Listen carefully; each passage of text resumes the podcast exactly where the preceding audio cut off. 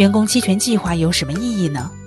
创业初期和快速发展期的管理有何不同呢？创业人最应该做的是什么？用声音学习笔记，用声音还原现场。各位笔记侠的听众朋友，大家好，我是主播苏兰。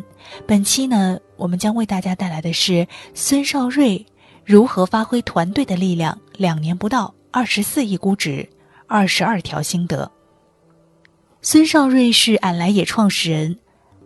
本期演讲是孙少瑞在二零一六年八月二十七号上午混沌独角兽成长营主办的组织管理、激励和运营活动上的分享。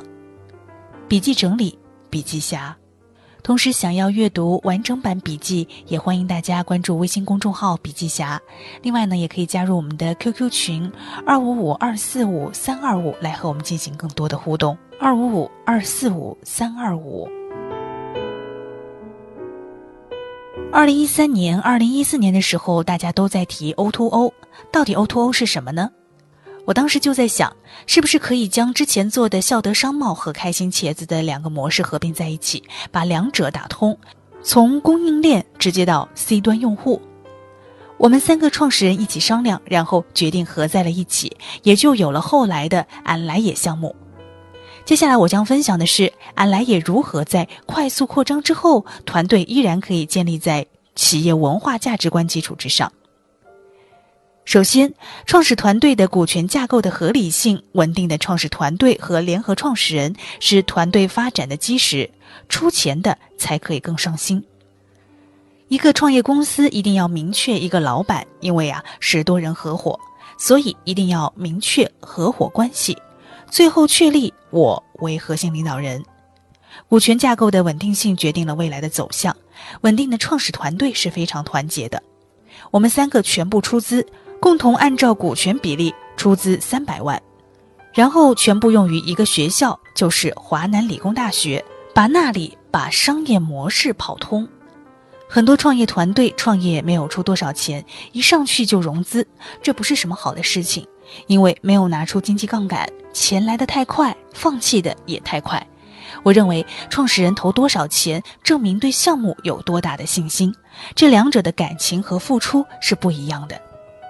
创始团队的股权架构和稳定的合伙人关系是稳定的基石。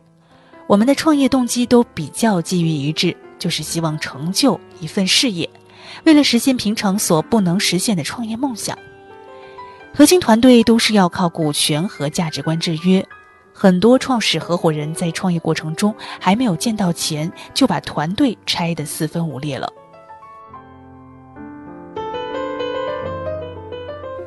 当时估值是一点九亿，我们在明知道可以融资成功的前提下，提前共同稀释了百分之二十的原始股份作为股权期权，这是需要一定魄力的，投资人很开心。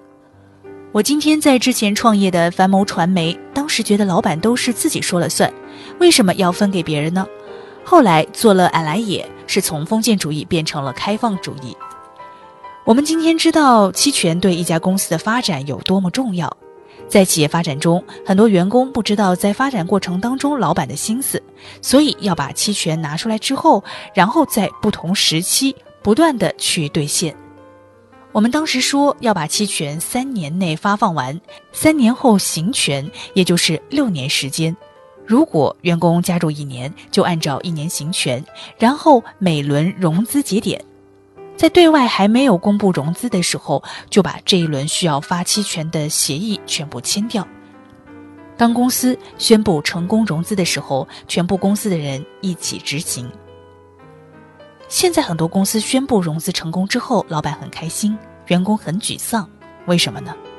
员工说：“你融资跟我没有什么关系啊，还不是把业绩指标推给我。”而现在我们融资之后，先跟员工把协议签掉，员工会觉得他手上的股票又增值了。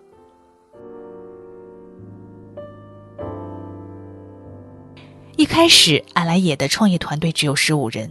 这十五人都是建立在统一价值观之上的，他们和俺来也一起发展。后来我们引入很多技能很强的高管，为了让他们和之前的伙伴集体融入到公司的价值观，这个时候要建立窄口沟通平台，否则价值观就会被快速冲淡。我们建立了几个群进行分层管理，方便沟通，组织有效。另外呢，在价值观和信息保护上也十分有效，这个非常重要。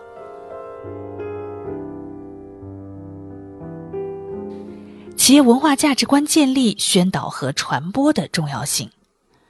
企业文化在最开始的时候没有那么复杂，等于一个创始人信奉的文化。刚开始创立安来也的时候，我和他们说，只要记住这两句话：从不可能到可能，从可能到超越期待。所谓企业文化，最开始只是简单的口号，但一想到这个口号，就代表一种精神。然后也把这种精神带到团队当中。俺来也发展到现在快两年时间，发展到这么大的员工规模，作为网络经济和传统经济的结合体公司，需要耗费大量的人力、体力和智力。人心的凝聚和作业的流程，就需要靠这种精神。创业初期，作为创始人，你怎么雇得起年薪上百万的人呢？对方也不会加入。最开始我们在微信做抢单系统，十五天就需要做出一个小软件，从零到一走下去，你需要用热情掩盖专业的不足。也许有的员工都不懂要怎么做 Excel 公式，只要他有热情，他不就可以做出来了吗？但是啊，快速发展的时候，一定要引进专业人才，解决管理半径的不足。因为等你大的时候，你如果把不对称的人放在了公司不正确的位置上，很有可能不能承担这么大的历史使命。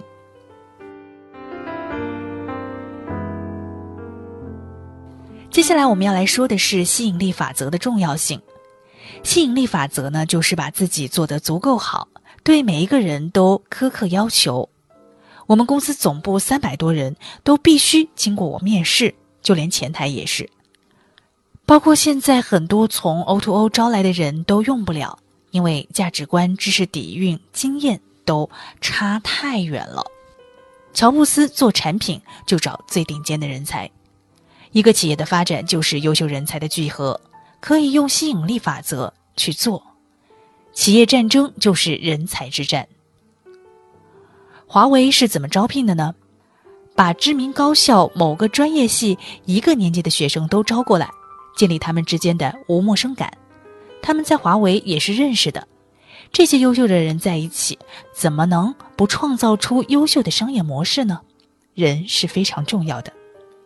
我做了十一年校园，走了六百多所学校，我每到一个学校就能捕捉到不同的气味儿。一个大学的文化会影响和映射到学生中。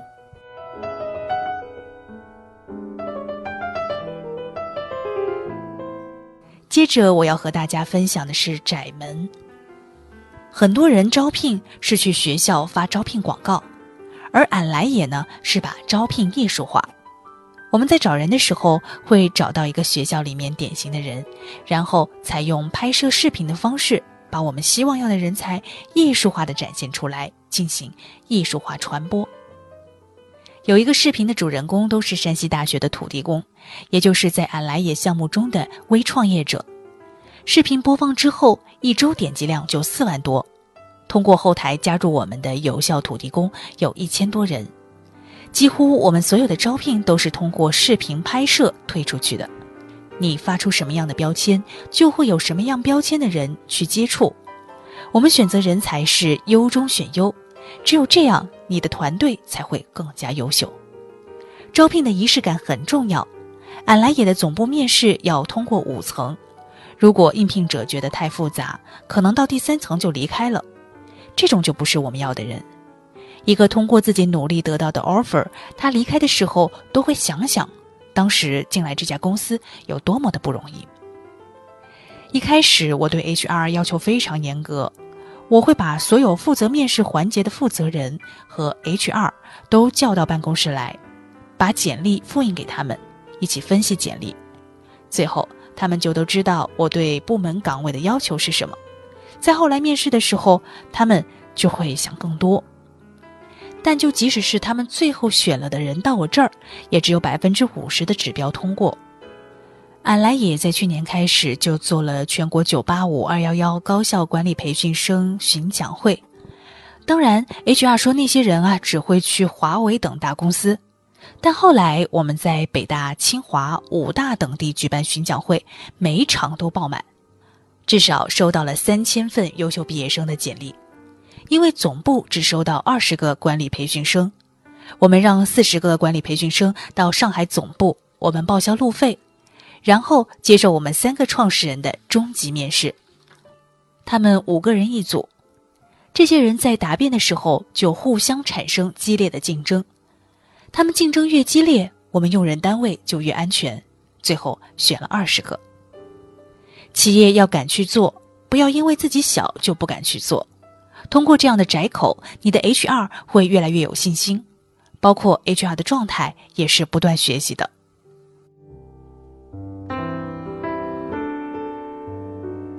说到汇报制度，我建议要日刻度管理，一视同仁，奖罚严明有力，并且以身作则。俺来也从创业开始到今天，每一天晚上都要看日刻度报表，至少我是每天抓的。我只抓 CEO 办公会，周六周日并成一天，周日晚发，周一到周五必须每天发。很多高管在看我们合伙人有没有填写报表，这个时候高管看创始人和他们在一起奋斗，他们每天汇报一个，我要看的却是五十份，这考验的不只是员工的耐力，还有创始人的耐力。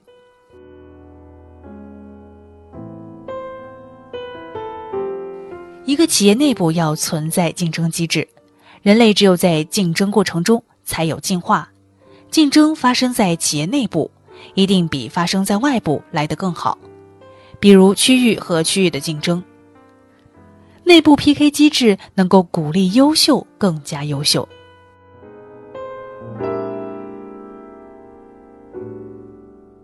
俺来也经常用刚毕业的大学生，这是他们最有干劲、最有梦想的时候，没有家庭负担，但是呢，往往没有经验。如果他们去传统公司，熬多年才能当上经理、高管或者总经理助理，但在俺来也，我们发现好的苗子就拉到高管旁边历练，在文化价值观方面和高管匹配。半年之后，快速发到其他的部门当副总经理或副总监，要给年轻人机会，让他们快速成长，同时把企业文化带到各个区域去。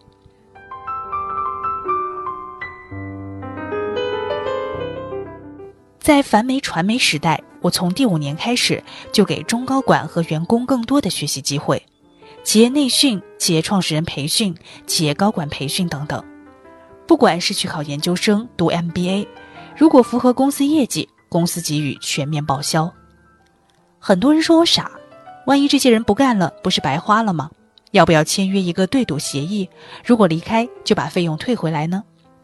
我说谁签谁傻。当企业发展速度比他快，他自然和公司在一起；如果你发展比他的进步速度慢，他就离开你了。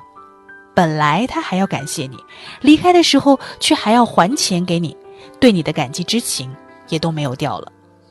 你要把时间拉长看，其实也许有一天他的回归是让公司更好的发展，也许因为当初他还年轻，有时候还没有充分看到外面的世界。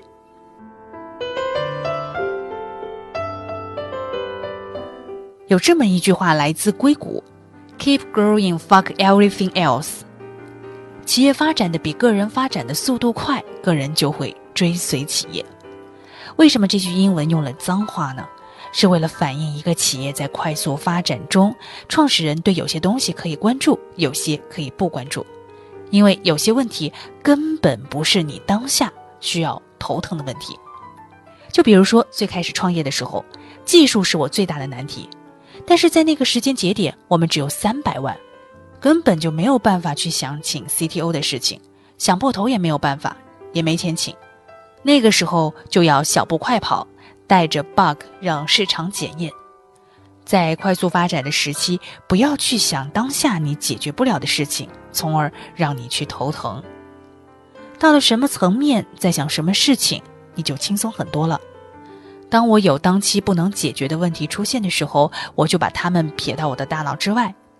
当有一天你能够解决的时候，这个问题就会自动跳起来，你自然就会把它解决掉。作为企业创始人，很多时候发现优秀员工，希望把它用到极致，这样会出现两个问题：第一，把员工压得崩溃，他最后以各种借口离开；第二，过分依赖这个员工，他会以为没他不行。所以，用每个人不能用到超过极限的临界点，要收放自如。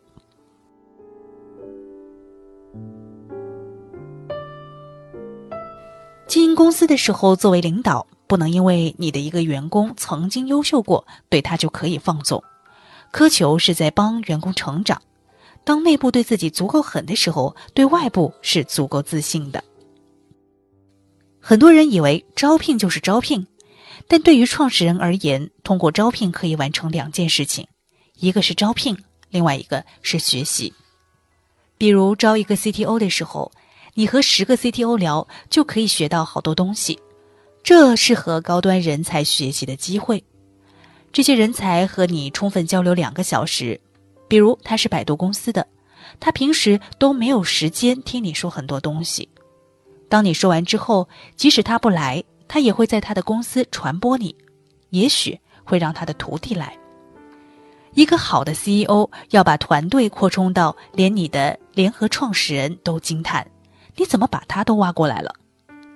当你做一件伟大的事业的时候，你一定要靠优秀人才，人才一定要储备起来。现在呢，我们有一百名技术极客，来自中科院、人大、上海交大等等，基本都是硕士以上。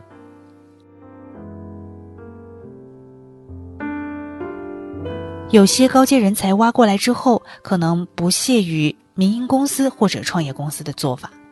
然后带一套大公司的姿态过来，作为企业创始人，怎么给他们定规矩？不是用职位压人，又让他们舒服，又让他们追随，这是一门学问。民营公司和跨国公司有文化和价值感的差异，这是必须要经历的阵痛。不过，所有的创业团队都不要抵抗高端文化，要学习，要超越。很多文章说创业就是要做最真实的自己，其实这是不负责任的。刘德华在开讲中说：“真实是什么？是把最优秀的一面展现给别人，不是最丑陋的一面。”创始人要学习好的、优秀的，不要停留在原来的 level 上，要让团队看到创始人的成长性。我们很多创业团队愿意表扬自己身边的人，但是不愿意批评。我一般会善用这两种方式。有的好人才，你要提拔他的时候，需要用一个月高压的让他完成一些事情，因为有些好的人才会在关键的时候掉链子。好的人才一定要具备抗压能力，因为进入市场就是这样。很多企业做奖励的时候，都喜欢发到工资单里面，员工会觉得这是应该的、必须的。我们的奖金只要过万的，都会发在工资的那一天提出来，然后召集大家发个奖状，然后再给个包把钱背回去。同事们看到奖金会说请客，这样啊还可以帮公司省团建费用。这个时代缺乏的不是职业经理人，而是职业创业合伙人，就是职业能力和创业梦想合一的创业合伙人。同样一个事业，交给合伙人和职业经理人去做，是完全不同的效果。在一家公司，很多职业经理人可能自己活得很开心，但是把企业做死了。对于职业经理人，赚钱不是唯一的快乐。他们需要在一个平台上成就一番事业。现在，大型国企、外企中有大量这样的人，他们有能力，但是缺乏平台。我们每年都要开展两次大会，每次开会都要创新，要用吸引力法则，不要只是发一个会议通知。我们会采用世界咖啡、私董会、青年梦想家等方式来开会，并且每年开会的地点也很有创意，包括拓展活动、跑步活动，把大家的创造力激活出来。很多时候，员工的离开百分之五十是创始人自己的问题，要多从这方面考虑这个问题。我们现在会开员工离职欢送会，希望他未来走得更好。创始人应该包容大气，对团队内心真心的充满爱。最后，创始人要 keep working，never never give up。这句话是丘吉尔说的名言。当时二战的时候，英国都快要被打趴了，大家都很沮丧。企业精神呢是跟着创始人的。一个创始人要不轻易言弃，往往遇到困难的时候，就是你要坚持下去的时候。没有一个公司是不会遇到困难的，也没有完美无缺的商业模式。不要妄想着这家公司作死了，再做下一家公司，因为下一次还会遇到和选择的心态。与其选择其他更好的，不如把眼前更好坚持坚定的走下去，往往下一步就是转机。谢谢大家。好了，本期就是以上这些内容，感谢您的收听，我是主播苏兰。更多精彩内容，欢迎关注微信公众号“笔记侠”。我们下期再见。